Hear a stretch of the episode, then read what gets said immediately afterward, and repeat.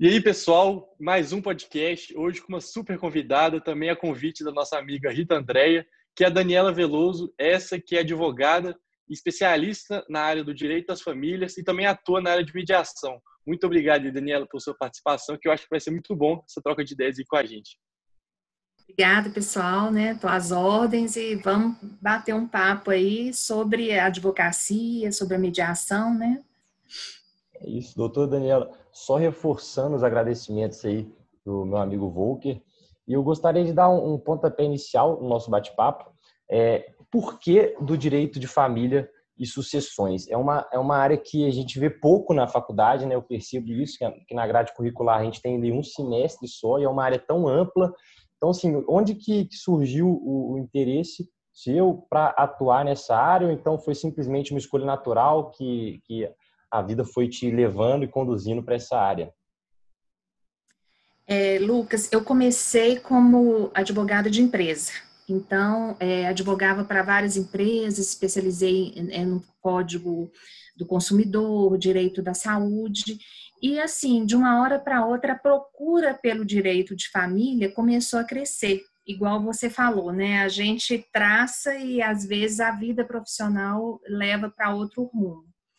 E com essa procura das pessoas e eu envolvendo dentro dos conflitos familiares, entendendo melhor as questões do direito das famílias, eu fui me apaixonando.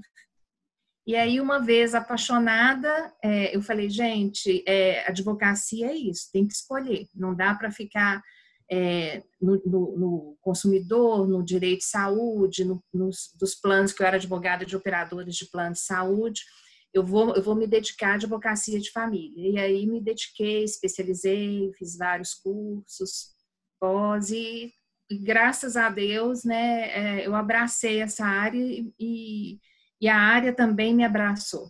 Então, é uma advocacia que eu acho muito, que me dá muita satisfação. É uma coisa que eu acho interessante que no direito das famílias, é, eu, eu acho que o papel do advogado nesse, nesse tipo de situação é muito interessante porque ele atua também como mediador, apesar de estar pela, por uma parte, é, eu vejo que pelo fato de envolver família, envolver muito, muitas emoções né, nesse processo, seja no divórcio, seja, seja quando tem um filho no meio, é, os nervos ficam muito à flor da pele. E, e, eu queria saber da senhora se a senhora vê se tem um, um, perfil, se tem que ter um advogado mais calmo, mais mediador, né, que como a, a senhora atua, porque eu vejo que se o advogado for muito litigante, ele pode instigar o marido, né, vendo ali um pote de ouro, querendo ganhar uma, um troco né, em cima desse, desse marido ou da mulher, tanto faz, para ficar instigando, para ficar juizando ações. Eu queria saber da senhora como é que a senhora vê esse tipo de, de situação. Volga, eu acho o seguinte, é, em primeiro lugar, a mediação a gente vê muito na área de família porque ela tem total aplicação no direito das famílias mas eu acho que a mediação devia ser do primeiro ao último período do direito, porque ela se aplica a todas as áreas do direito, qualquer que seja ela, empresarial, até no direito penal, né? Hoje em dia se fala, apesar de não ser minha área, mas tem a, as práticas restaurativas. E é muito interessante a gente pensar nisso como uma mudança mesmo cultural, uma mudança de paradigma. O nosso direito, desde a época que eu estudei até hoje, pelo que eu sinto, ele apresenta muito uma lógica binária, né, do certo, do errado, do bom, do mal, do procedente Verdade. e do improcedente. Quando a gente aprende a mediação, aprende as técnicas da mediação, a gente vê que essa lógica binária é uma lógica muito pobre. Ela empobrece a pessoa, empobrece a prática da advocacia. O advogado ele tem que entender que entre o certo e o errado, eu até brinco, né? entre o procedente e o improcedente tem 50 tons de cinza. E a gente tem que aprender a enxergar esses 50 tons de cinza em todas as situações do direito, não apenas no direito da família. Sempre vai ter espaço para um advogado de litígio, no direito de família, fora do direito de família. É, a mediação não é aquela panaceia para todos os casos, para todos os conflitos. Tem espaço para o advogado é, litigante, sim mas eu acho que esse espaço para o advogado litigante ele tem que ser exaurido antes de chegar no litígio todas as tentativas em todas as áreas possíveis é, em todas as áreas do direito, todas as tentativas têm que ser feitas. Por isso que é interessante que o advogado conheça a mediação, utilize as técnicas de mediação, seja no direito de família, e aí sim, ele tem que ter uma formação processual sólida para ele conduzir o cliente no litígio. E é muito interessante isso, não sei se eu estou falando muito, se vocês querem interromper, né? Nada, Mas o cliente que é orientado por um advogado que esgota essa área consensual, que propõe todas essas medidas, ele vai para o litígio muito mais preparado, porque ele sabe o que é o litígio. O advogado quando ele tenta esgotar a, as vias consensuais, ele prepara o cliente dele, porque se ele já vai de cara para um advogado que é do litígio, seja no direito da família ou em qualquer outra área, às vezes ele cai no litígio sem entender o que é está acontecendo. E aí o desgaste do cliente com o seu advogado é inevitável.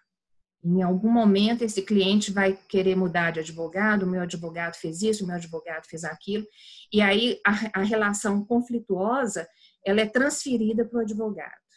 É. Uhum. Doutora Daniela, você faz parte do, do IMA, né, que é o Instituto de Mediação Aplicada, que inclusive nós fizemos Sim. um podcast com a doutora Rita, que é a presidenta lá atualmente, que, que comanda. E é, eu queria saber como que você é, iniciou esse relacionamento dentro do IMA e como que faz para um advogado que tem interesse nessa área de mediação e quer adentrar no instituto, como que ele faz? Quais são os passos? Olha, é, eu entrei em contato com a mediação muito em função do direito da, das famílias mesmo. E, uhum. e, é aí que eu tive o contato com a Rita e foi daí que nós é, hoje nós somos sócios na nossa Câmara de Mediação. É, o que que, como que isso aconteceu? É, vocês que vão começar a profissão, e independente da, da área que vocês venham a escolher, seja empresarial, civil, chega um determinado momento que a visão pura e simples do direito, a gente sente que ela não é suficiente para auxiliar aquelas pessoas que estão em conflito a gente tem que perceber o que a gente chama de posição e interesse, que tem uma diferença entre o que a pessoa fala do conflito e o que ela quer efetivamente. Então, são linhas sutis de escuta que a gente tem que desenvolver enquanto advogados, enquanto profissionais, para atender bem aquelas pessoas. E o IMA entra nessa função aí de é, ensinar mediação, ensinar essa escuta para os diversos profissionais, sejam eles do direito ou não, porque a mediação ela é multidisciplinar e em várias vezes nos meus processos de família, enquanto eu atuava como advogada, eu convoquei, eu pedi ajuda de mediadores. Porque quanto mais rica essa escuta, outras profissões envolvidas, no caso da Rita, a psicanálise, facilita a atuação do advogado. Então, foi assim que eu, que, eu, que eu incorporei a mediação e é assim que nós entendemos que a Câmara ela vai atuar nas diversas áreas, seja de consumo, porque é, eu acho que na faculdade é, as técnicas de mediação, negociação, conciliação, não sei se tem um aprofundamento, porque para ser mediador, negociador e conciliador, é preciso muito estudo. É preciso uhum. saber dialogar, é preciso saber escutar, é preciso saber qual que é o ponto ali, qual que é o nó da questão, é, é ter um tempo de escuta dedicado àquelas pessoas. E o que eu sinto que na faculdade eles ensinam a gente a, a ouvir já direcionando a escuta para a norma, né? A norma prevê isso, então nós vamos fazer dessa e dessa forma, sem dar espaço para enxergar o conflito de uma forma mais abrangente e ver que nem sempre, né, a aplicação da norma pura e simplesmente vai ser suficiente para ajudar aquelas pessoas ali. Verdade. É porque essa questão é tão interessante, porque a gente até trocou uma ideia sobre isso com a Rita, porque uhum. eu cheguei à conclusão que o brasileiro em si tem muita tendência a terceirizar certas responsabilidades para o juiz, porque de certa forma é até mais confortável, tanto para o advogado quanto para a parte que a juização espera lá e vê o que, que acontece. Que aí deixa para o é. juiz resolver. Eu queria saber se. Porque, assim, para o advogado, principalmente, sair da zona de conforto dele, né, que é fazer sua petição inicial, juizar lá e deixar o pau quebrar, né, no conforto da casa dele, porque eu vejo que a mediação é um trabalho muito grande, que o advogado tem que sair muito da zona de conforto, requer outras áreas que ele não está tão acostumado, como a gente não estava, não tem muito contato dentro da faculdade.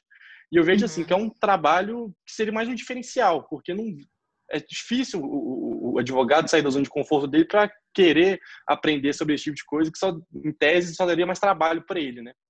É, é muito interessante essa colocação sua, Volker, é sair da zona de conforto mesmo. É uma mudança cultural, uma mudança de paradigma. Em alguns países onde a mediação já é adotada há mais tempo, é, as partes, as pessoas ali que elas se sentem envergonhadas de procurar o judiciário para determinado tipo de conflito. Uhum. Se você delega isso para um terceiro, você está falando para o juiz aqui, olha, eu não dei conta, resolve isso para mim.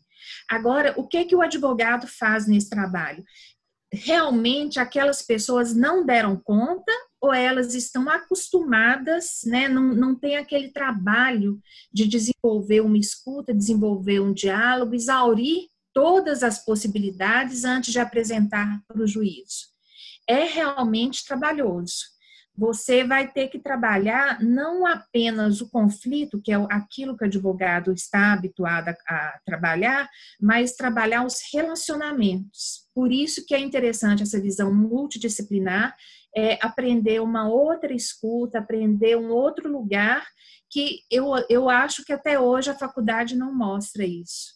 O advogado, para ser advogado realmente, quando, quando a pessoa te procura, o que, que ela quer? Ela quer resolver um problema mas esse problema está ligado a, a outras questões e quase sempre está ligado a outras questões de frustração, de expectativas, de cláusulas não escritas de um contrato.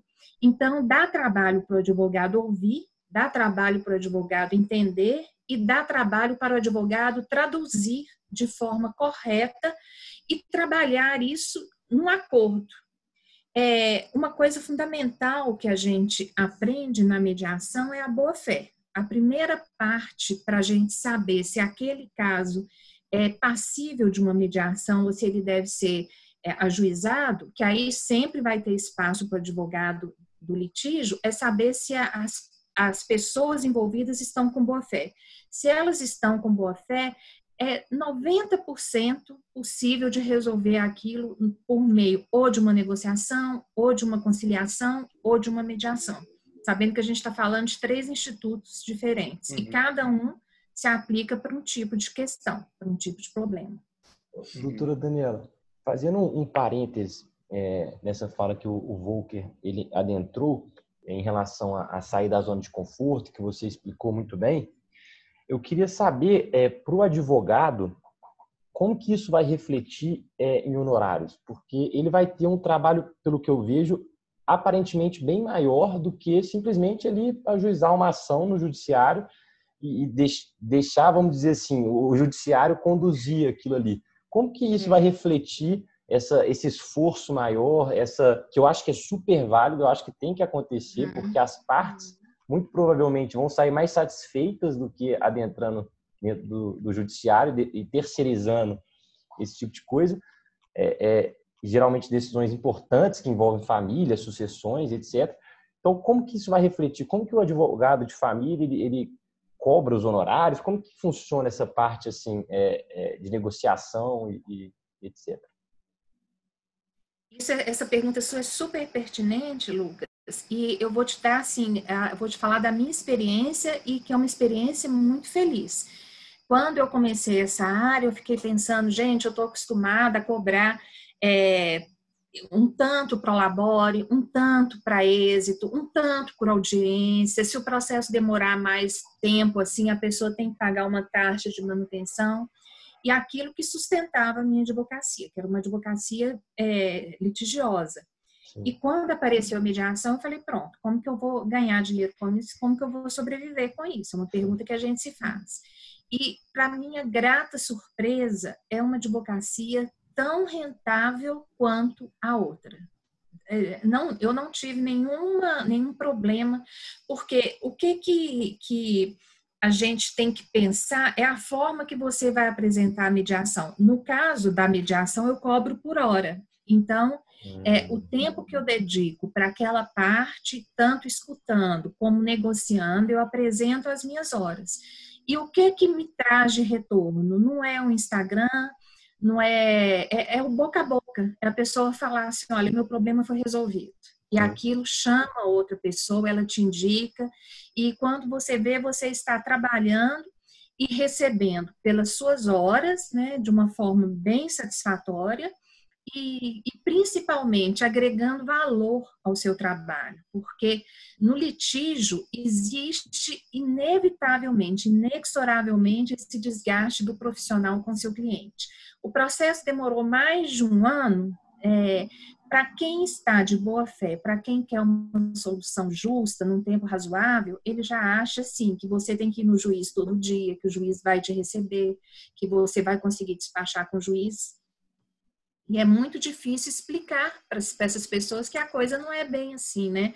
Eu ainda tenho muitos processos é, é, ajuizados, né? Processos que não cabe mediação, processo de alienação parental, que são casos muito graves, que a gente tem que submeter mesmo ao judiciário para definir, partilhas não consensuais também. São inúmeros os casos que o litígio continua sendo, mas são os clientes mais insatisfeitos que eu tenho são esses que, infelizmente, né, a, via amigável, a via da consensualidade não foi possível. Já foi rompida então, esse, aquela, esse... aquela barreira é. limite, né, doutor Daniel? Eu queria perguntar só porque a senhora falou, voltando um pouco, que a senhora saiu da questão consumerista para ir para a área do direito das famílias. É, eu queria saber como é que foi essa, essa, essa é, transição, né? Porque eu vejo muito que o, a cada dia que passa, o advogado tem que ser cada vez mais especialista. Né? Tem até aquela frase que é. porte como especialista e atue como generalista.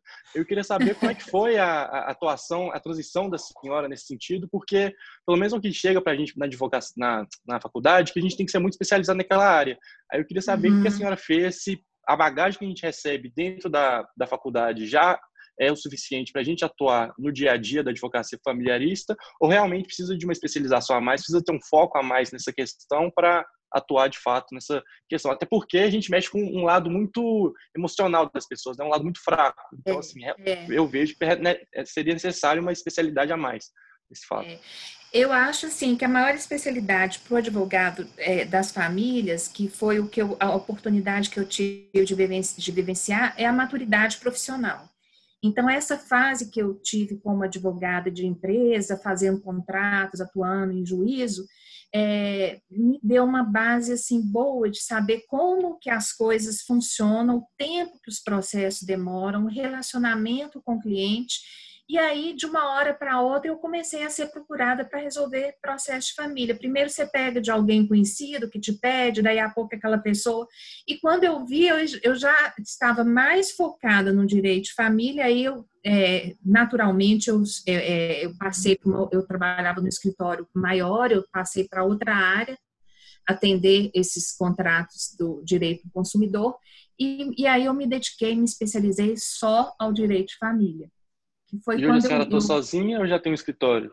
Abriu seu próprio escritório? Eu comecei no escritório, né? Que eu tinha esse escritório, atuava com outros advogados que também já tinham experiência, mas uma experiência de, de litigância muito grande uhum. no direito das famílias.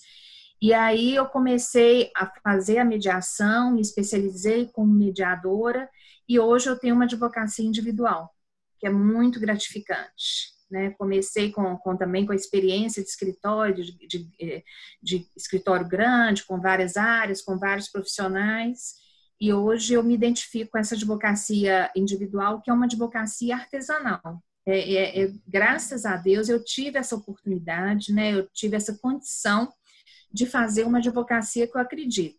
Então, assim, eu me dedico aos meus clientes da forma que eu acho que eles esperam e que eles merecem.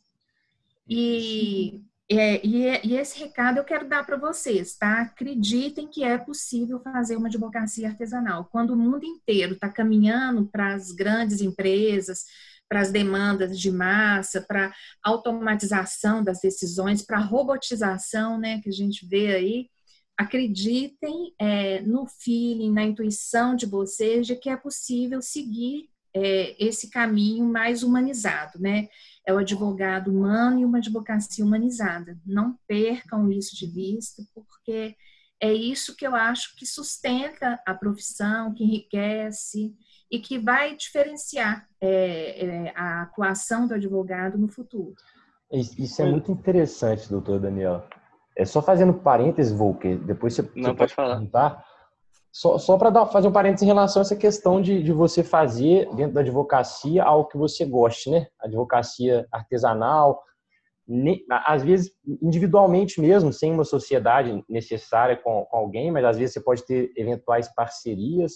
Mas eu acho que isso é muito uhum. importante, né? Não é também só pensar, ah, não, eu vou ser advogado de várias empresas, eu vou ganhar muito dinheiro. Eu acho que não é por aí, né? Eu acho que a gente tem que ter é, aquela vocação e estar tá satisfeito, né? Com, com o que a gente tem Está satisfeito, é. É. é. Eu tive a oportunidade de começar no escritório, né, para ter essa, inclusive para ter esse parâmetro, né, do que que é uma uhum. advocacia empresarial com, com, um grande escritório, com várias áreas e o que que é poder exercer essa advocacia mais artesanal. Pois a pergunta foi até presunçosa, porque tanto eu quanto o Lucas, né, o Candini, a gente quer dar cara a tapa mesmo começar um escritório solo, né, individual e uma coisa que eu vejo que uma coisa que é bem recorrente, pelo menos nas experiências que a gente teve aqui durante o podcast, é que muitos advogados tiveram algumas, alguma certa experiência no escritório maior, no escritório de maior volume, e em determinado momento eles saíram dessa sociedade e foram se aventurar para uma advocacia artesanal. A senhora acha que realmente por aí tem que ter essa experiência por trás, que a advocacia artesanal é o que está em alta hoje em dia, né, se é que podemos dizer assim, e os grandes escritórios só pegam mais processos de massa, são coisas muito mais volumosas, enquanto os pequenos ou sozinhos estão na advocacia artesanal. Eu queria saber a opinião da senhora nesse sentido.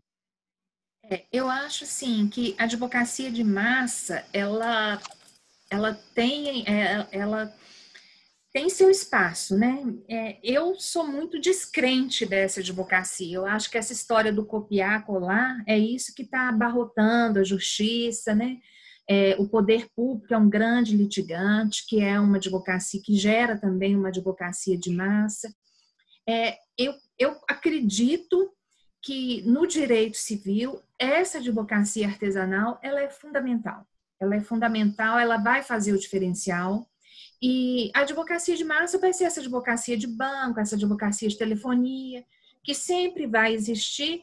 E, e mesmo o advogado artesanal, se vocês quiserem montar um escritório artesanal, eu acho que vai chegar num certo momento que até os bancos, as operadoras, elas vão querer contratar esses escritórios que trabalham dessa forma para atender determinado tipo de demanda que você não consegue resolver numa advocacia de massa.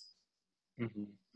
E aí que causa as causas, aí que são as causas recorrentes, os recursos, as apelações, os danos morais, aquela coisa que abarrota o judiciário que ninguém fica satisfeito. Então, quando as empresas atentarem, né, que existe uma gama aí de processos que realmente precisa de um olhar diferenciado, quando a gente fala de dano moral, é, são vários aspectos que cabe essa, essa advocacia artesanal. Até os contratos de adesão, né? quais são as expectativas do Código de Defesa do Consumidor. Quando você assina aquele contrato, é, você sabe que a, que a, justiça, né, ela, ela atribui é, um valor bem relativo a esses contratos de adesão, é muito mais favorável ao consumidor.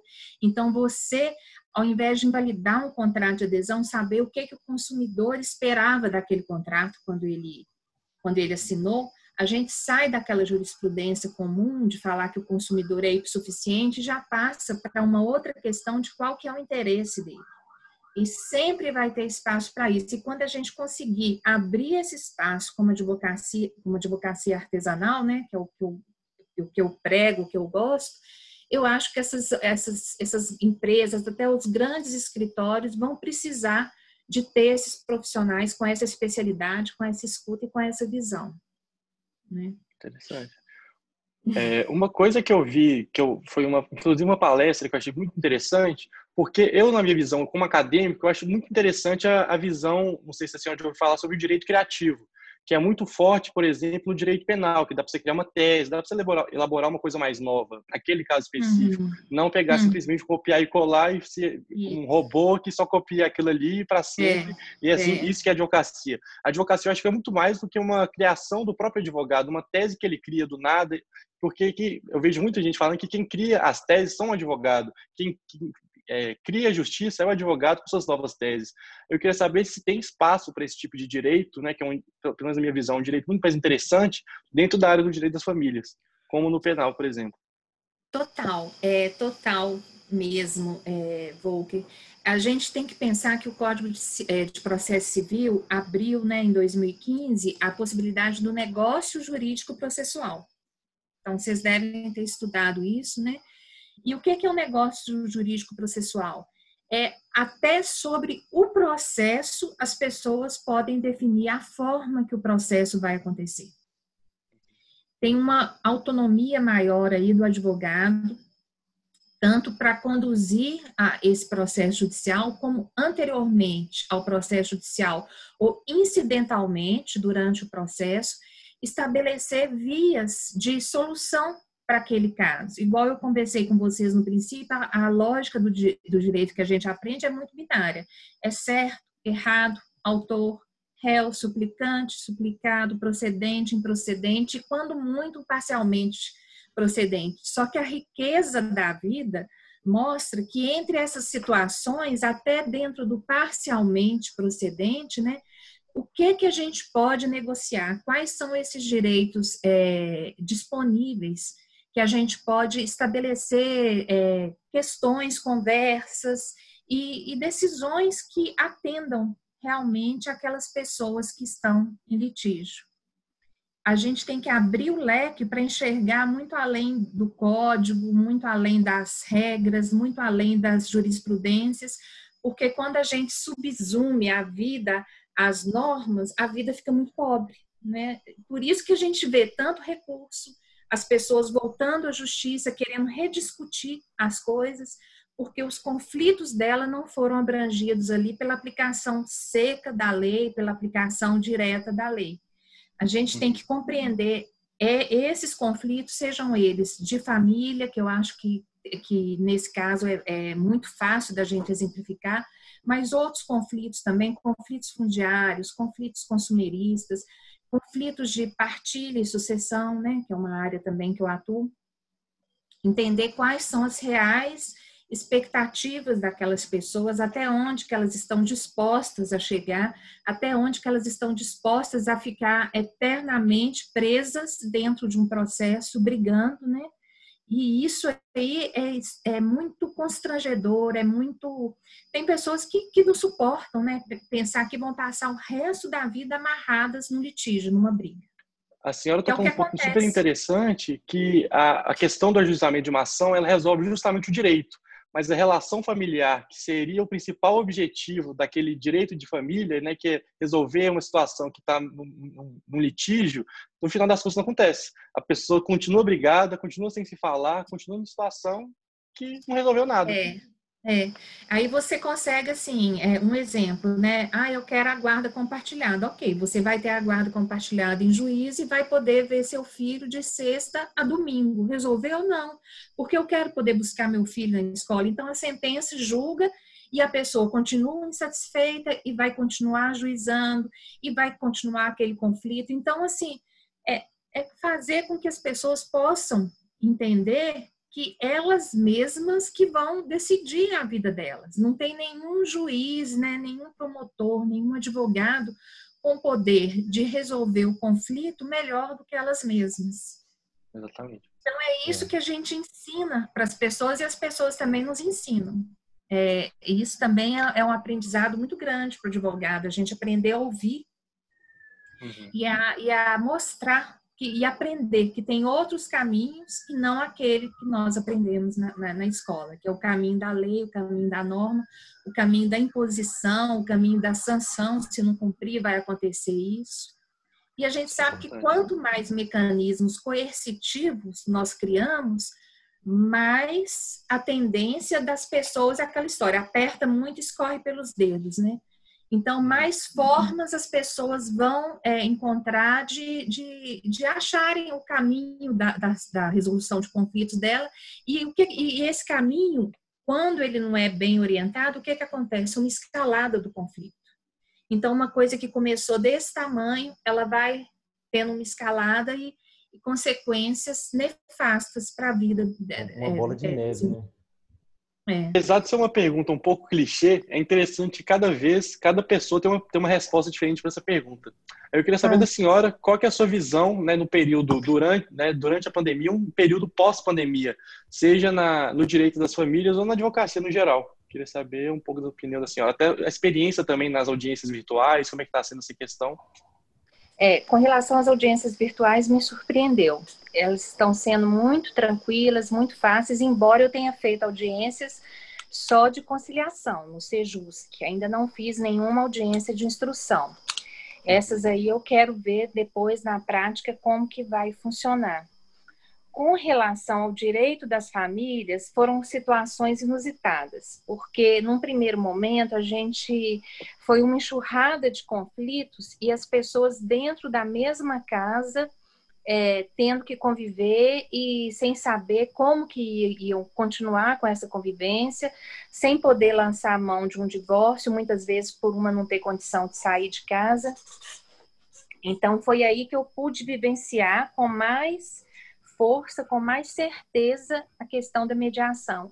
E foi altamente gratificante. Por isso que eu recomendo assim que é testado e aprovado.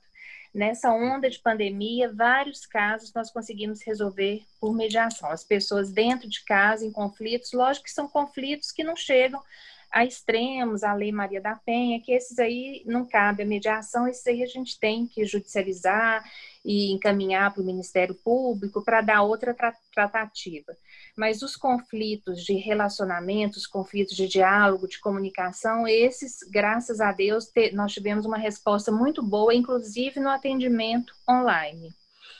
É, alguns casos agora que a questão, as pessoas já estão podendo já sair de casa, é, tem, tem sido feitos divórcios lá na nossa Câmara, já fizemos muitos também, é, via mediação, sem precisar passar pelo judiciário, sem audiência de instrução e a, acordos com força de título é, executivo judicial, né, que esses acordos são homologados judicialmente. A Câmara é uma Câmara credenciada pelo TJMG. E, e foi assim uma grata surpresa, né, quando a gente, quando começou a pandemia, ver aquele cenário de como que vai ser, quando que o judiciário vai abrir, como que vai ser a advocacia e como que as pessoas se reinventam rápido, né? Nesse momento aí a nossa experiência pessoal foi que nós fizemos, abrimos lá na Câmara mediação online é, então, hoje tudo funciona via plataforma. Nós temos uma plataforma que foi feita nesse período da pandemia, quando a gente fazia a coisa mais do que artesanal, que eram reuniões presenciais, conversávamos olho no olho. Começamos atendendo de máscara logo no início, depois vimos que não ia ter condição e logo em seguida, agora já temos uma plataforma funcionando perfeitamente e conseguimos essa interação. É uma interação diferente, a gente aprende uma outra forma de ter essa leitura corporal, uma outra forma, porque olho no olho você sente ansiedade, sente a pessoa se mexendo na cadeira, vê caras e bocas, né? E pela internet a gente faz tem outro outro treinamento é. para perceber quais também, né? é, quais são os sentimentos ali. Mas estamos aprendendo e eu acho que isso é a beleza da vida, como que as pessoas se reinventam e têm outras formas de interagir, de resolver.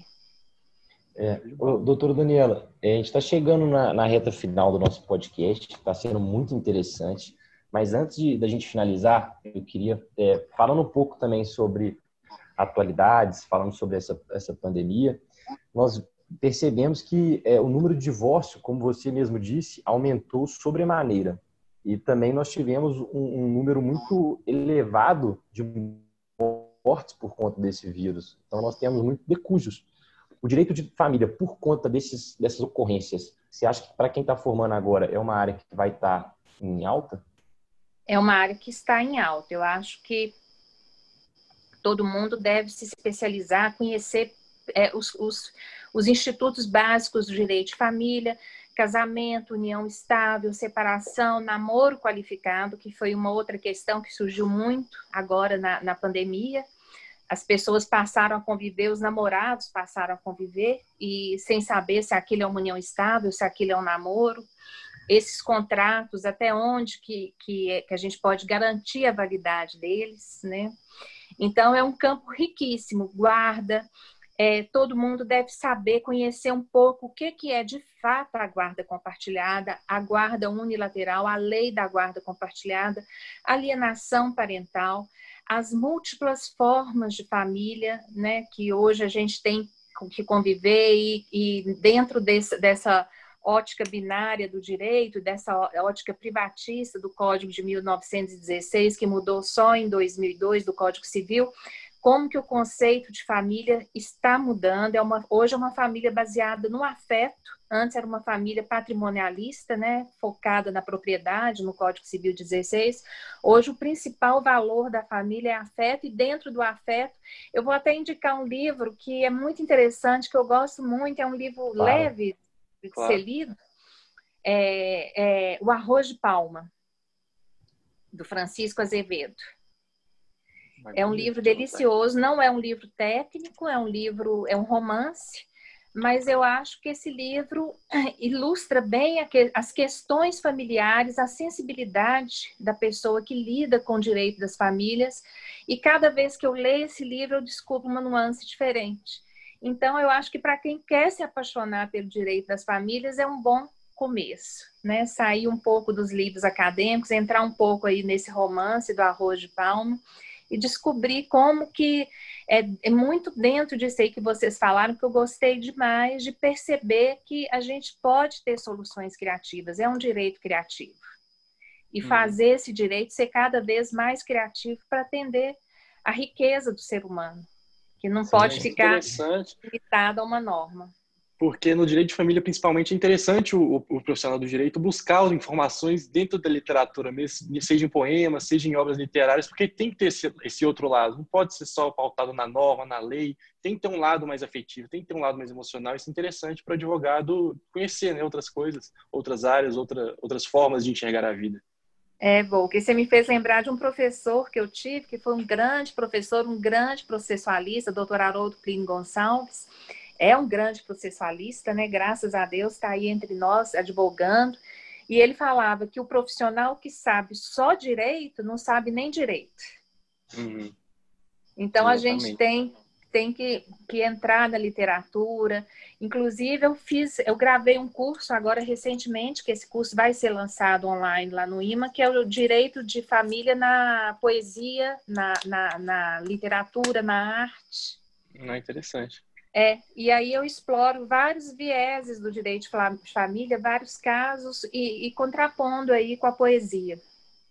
Legal, é a questão da interdisciplinaridade também, né? Se conseguir pegar o direito de família e adentrar em outras áreas para aprofundar o conhecimento do ser humano, né? Da pessoa que você está ali cuidando, e principalmente na, na área que você atua, família é uma área bem delicada e que é realmente necessário esse tipo de coisa. Acredito muito nisso.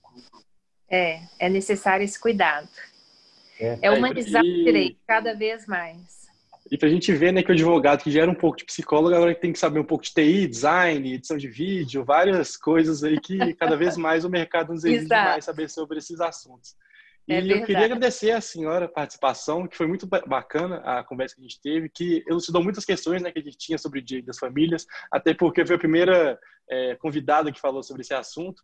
E queria agradecer pela ótima pessoa que a senhora é, nos mostrou ser, pela, pelo carinho que teve aqui com a gente, e agradecer pela participação da senhora no nosso CDCast. Muito obrigado.